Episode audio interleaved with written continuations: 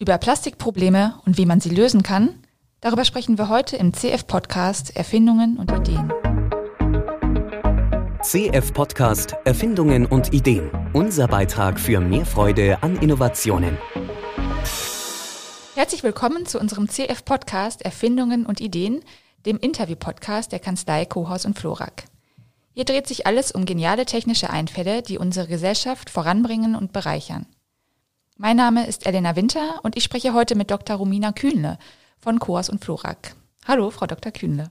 Hallo, Frau Winter. Bei uns soll es heute um das Recycling von Kunststoffen gehen.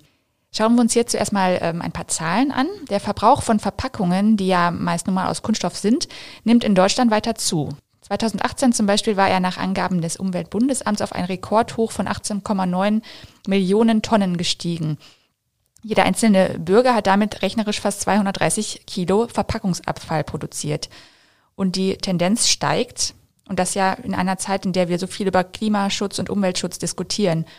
Wie schätzen Sie das ein, Frau Dr. Kühne? Was zeigen uns diese Zahlen und was zeigt uns diese Entwicklung? Ja, ich gehe davon aus, dass diese Zahlen uns zeigen, dass der Verbrauch an Plastik nach wie vor hoch ist und trotzdem stellen wir ja fest, dass es eine Tendenz gibt, auch in der Gesellschaft mittlerweile, sich über diese Plastikproblematik Gedanken zu machen und eben vielleicht auch seinen eigenen Plastikkonsum in einer gewissen Art und Weise zu überdenken. Und auf dieser Basis ist natürlich jeder Einzelne selbst gefragt, aber auch die Industrie ähm, bemüht sich natürlich darum, bestimmte Lösungen vielleicht äh, bereitzustellen, die dafür sorgen könnten, dass sich eben dieses Problem in einer gewissen Weise in den Griff bekommt. Und eine äh, wichtige Komponente dabei ist eben diese Kunststoffe, die ja eben auch aus fossilen Rohstoffen hergestellt werden, wieder einem Recycling zuzuführen. Mhm. Da gibt's also neben dem konventionellen Kunststoff die bioabbaubaren und biobasierten Kunststoffe, die Sie, glaube ich, jetzt meinen. Ne? Ja, also das ist nicht ganz korrekt. Ein, also konventionelle Kunststoffe, ich gehe davon aus, dass Sie damit ähm, Kunststoffe meinen, die auf fossilen Rohstoffen wie zum Beispiel Erdöl dann mhm. basieren. Das können auch bioabbaubare Kunststoffe sein. Das schließt sich nicht aus, denn bioabbaubar bedeutet einfach nur, dass der Kunststoff eben von Mikroorganismen durch enzymatische Prozesse abbaubar ist. Ähm, das heißt, auf lange Sicht würde so ein Kunststoff, wenn er in der Natur liegt, äh, irgendwann abgebaut, setzt aber nicht voraus, dass dieser aus biologischen Bestandteilen vorher schon oder aus nachwachsenden Rohstoffen hergestellt wurde. Mhm. Es gibt dann auf der anderen Seite eben noch die biobasierten Kunststoffe. Das sind eben dann die Kunststoffe, die aus ähm, nachwachsenden Rohstoffen hergestellt werden.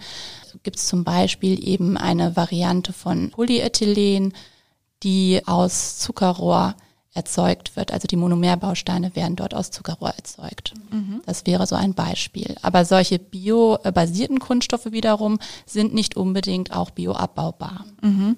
Okay, und die bioabbaubaren, die machen im besten Falle ein Recycle überflüssig, weil sie sich nach einer Zeit selbst abbauen bzw. zerfallen. Ja, das ist sozusagen natürlich irgendwo der Gedanke, der dort hinter steht, dass man davon ausgeht, dass diese Kunststoffe die Umwelt nicht so sehr belasten würden wie Kunststoffe, die nicht bioabbaubar sind.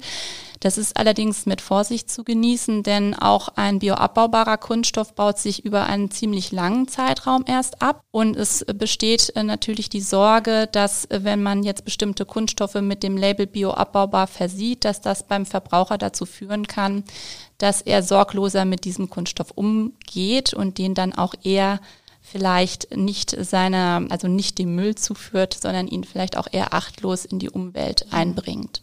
Ich glaube, da gibt es sogar schon Untersuchungen, die das bestätigen, dass man einfach denkt, ich schmeiß das jetzt mal in die Gegend, weil es sich ja abbaut und dass das eigentlich zu mehr Müll führt, als man eigentlich möchte, ne? Das ist richtig, genau. Und deswegen ist es eben vorsichtig, also mit Vorsicht zu genießen. Es ist so, dass ähm, diese Bioabbaubarkeit, die wird durch Normen definiert und äh, da gibt es zum Beispiel eine EN-Norm, die eben definiert, dass ein Kunststoff dann innerhalb von zwölf Wochen in einem Industriekompost nur noch zu einem gewissen Anteil enthalten sein darf.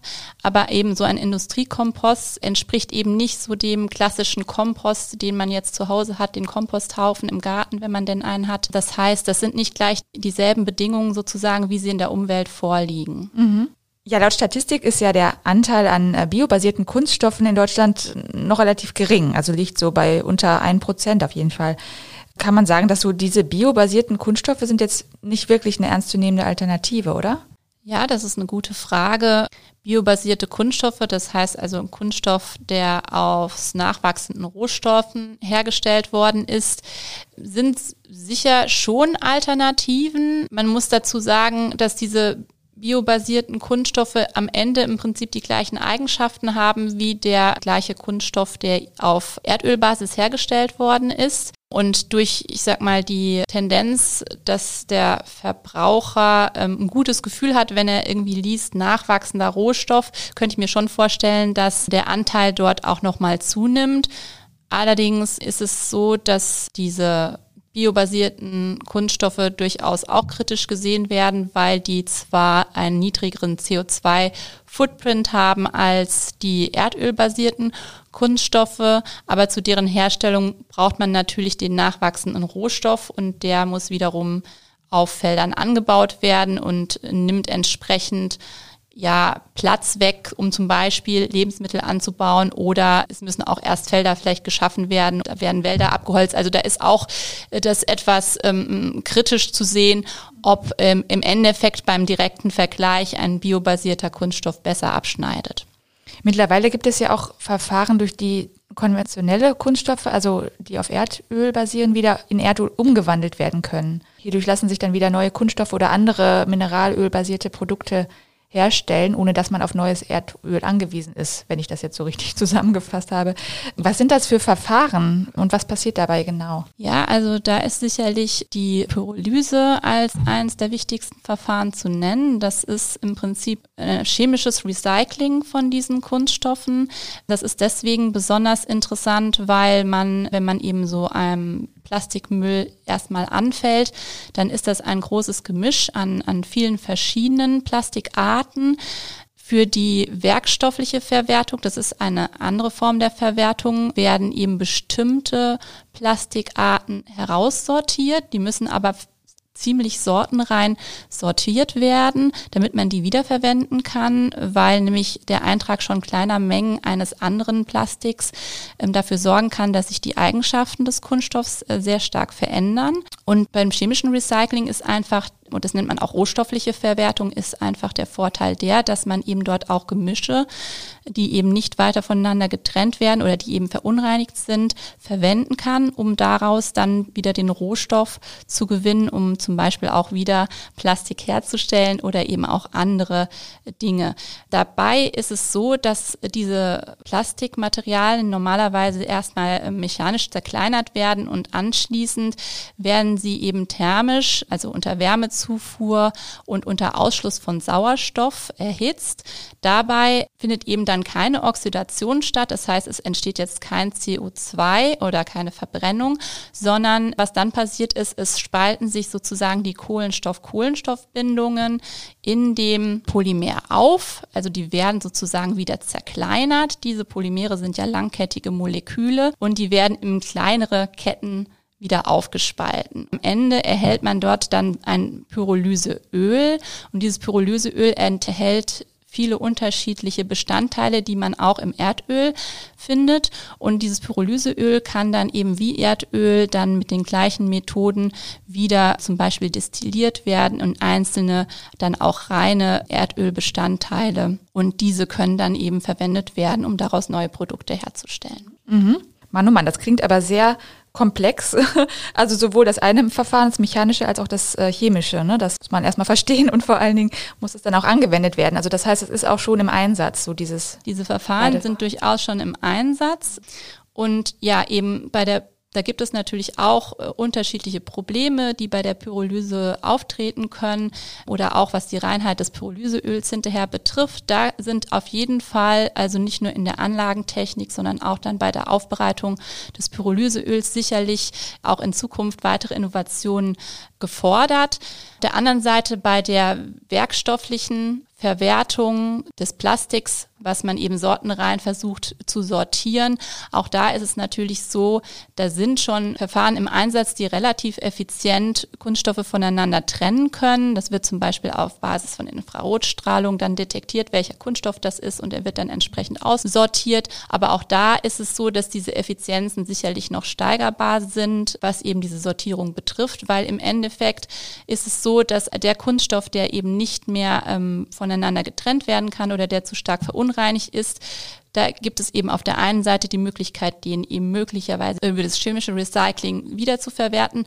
Und ansonsten bleibt eben nur in Anführungszeichen die Verwendung dieses Kunststoffs als Brennstoff mhm. zur Energieerzeugung. Und Immerhin. Das heißt, dieser Kunststoff wird dann zum Beispiel in Müllverbrennungsanlagen überführt oder ähm, bei der Zementherstellung als Brennmaterial verwendet, weil dieser Kunststoff oder Kunststoff grundsätzlich natürlich aus dem Erdöl stammt und ähnliche Brennwerte oder Heizwerte aufweist, wie zum Beispiel andere fossile Brennstoffe auch.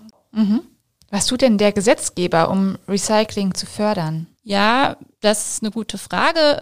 Mir fällt da spontan jetzt nur das Verpackungsgesetz ein, was hier in Deutschland in 2019 eingeführt wurde, beziehungsweise jetzt möglicherweise eine Novellierung ansteht. Das sollte dazu dienen, dass quasi auch die Hersteller und die Unternehmen, die eben Verpackungen für ihre Produkte verwenden, sich durchaus Gedanken darüber machen und Anreize bekommen, die Verpackungen zu minimieren, beziehungsweise sich über deren Recycling auch Gedanken zu machen. Die Stimmen dazu sind auch zum Teil kritisch, weil ähm, das Gesetz von 2019 eben noch keine Mindestmengen vorgeschrieben hat, zum Beispiel wie viel Rezyklate in bestimmten Verpackungen zu verwenden sind. Ähm, das soll jetzt in der Novelle geändert werden, zumindest bezüglich PET-Flaschen. Ob das jetzt insgesamt große Auswirkungen darauf hat, dass sozusagen der Anteil von Kunststoffen, der recycelt wird, sich drastisch erhöht, das bleibt abzuwarten. Mhm. Okay. Ich kann mir vorstellen, dass ja gerade im Bereich Recycling, dass es da viele innovative Unternehmen, auch Startups womöglich gibt. Und mit solchen Unternehmen haben Sie ja womöglich auch in Ihrer Arbeit als Patentanwältin viel zu tun. Welchen Eindruck haben Sie? Was passiert da bereits? Also an welchen neuen Innovationen wird da geforscht? Herrscht da viel Wettbewerb? Ja, was, was ist da los auf der Ebene. Es ist auf jeden Fall ein Gebiet, was im Moment stark beforscht wird, wo es auch ähm, viele Unternehmen gibt, die sich dort unterschiedlich engagieren oder wo auch große etablierte Unternehmen jetzt mittlerweile auch auf der Suche nach Partnern sind, äh, eben kleinen Start-ups, die sich vielleicht darauf spezialisiert haben, eben solches chemisches Recycling für Kunststoffe durchzuführen, dort bestimmte Verfahren etabliert haben. Das ist derzeit durchaus so. Ich denke, dass eine der großen Herausforderungen, abseits von den ganzen technologischen Neuerungen, die es dort sicherlich geben muss, um die ja Effizienz zum Beispiel bei der Mülltrennung oder auch hinterher eben in der Verwertung zu steigern und das Ganze natürlich auch preislich attraktiv zu machen, ist sicherlich auch die, dass die Entsorgungsunternehmen und die chemische Industrie oder eben die Verarbeiter in einen engeren Kontakt gebracht werden müssen, um eben diese Kreisläufe eben auch etablieren zu können. Also dass es quasi ein Standard wird, äh, wie sozusagen jetzt ein chemisches Unternehmen Rohöl einkauft, dass es eben auf bestimmte Unternehmen zugeht, die eben zum Beispiel Pyrolyseöl anbieten, um das dort zuzukaufen und dann daraus neue Produkte herzustellen. Und auch da gibt es zum Beispiel Startups, deren Idee eben darin besteht, dort ähm, B2B-Plattformen aufzubauen, um diese Unternehmen in Kontakt zu bringen. Mhm. Also man sieht, da ist viel los doch in dem Bereich, was uns so ein bisschen Hoffnung machen könnte darauf, dass wir das Thema Recycling ein bisschen besser in den Griff bekommen in Zukunft. Im Grundsatz ist es ja so, dass Plastik heutzutage ja negativ besetzt ist und eigentlich ist aber, wenn man genauer hinschaut, Kunststoff eigentlich ein, ein tolles Material. Gerade thermoplastische Kunststoffe lassen sich ganz häufig wiederverwenden und zwar bis zu siebenmal kann man die immer wieder schmelzen und in ein neues Produkt überführen, bevor sie dann eben irgendwann nur noch energetisch verwertbar sind. Und daher ist jeder einzelne von uns gefragt und auch natürlich die Wirtschaft, hier Konzepte zu schaffen, dass eben das Recycling von diesen Kunststoffen vereinfacht wird und eben auch zum größeren Teil tatsächlich stattfindet. Ja, vielen Dank, Frau Dr. Künde, für das Gespräch. Bitteschön. Noch mehr spannende Geschichten zu Erfindungen und Ideen finden Sie unter daidalos.blog.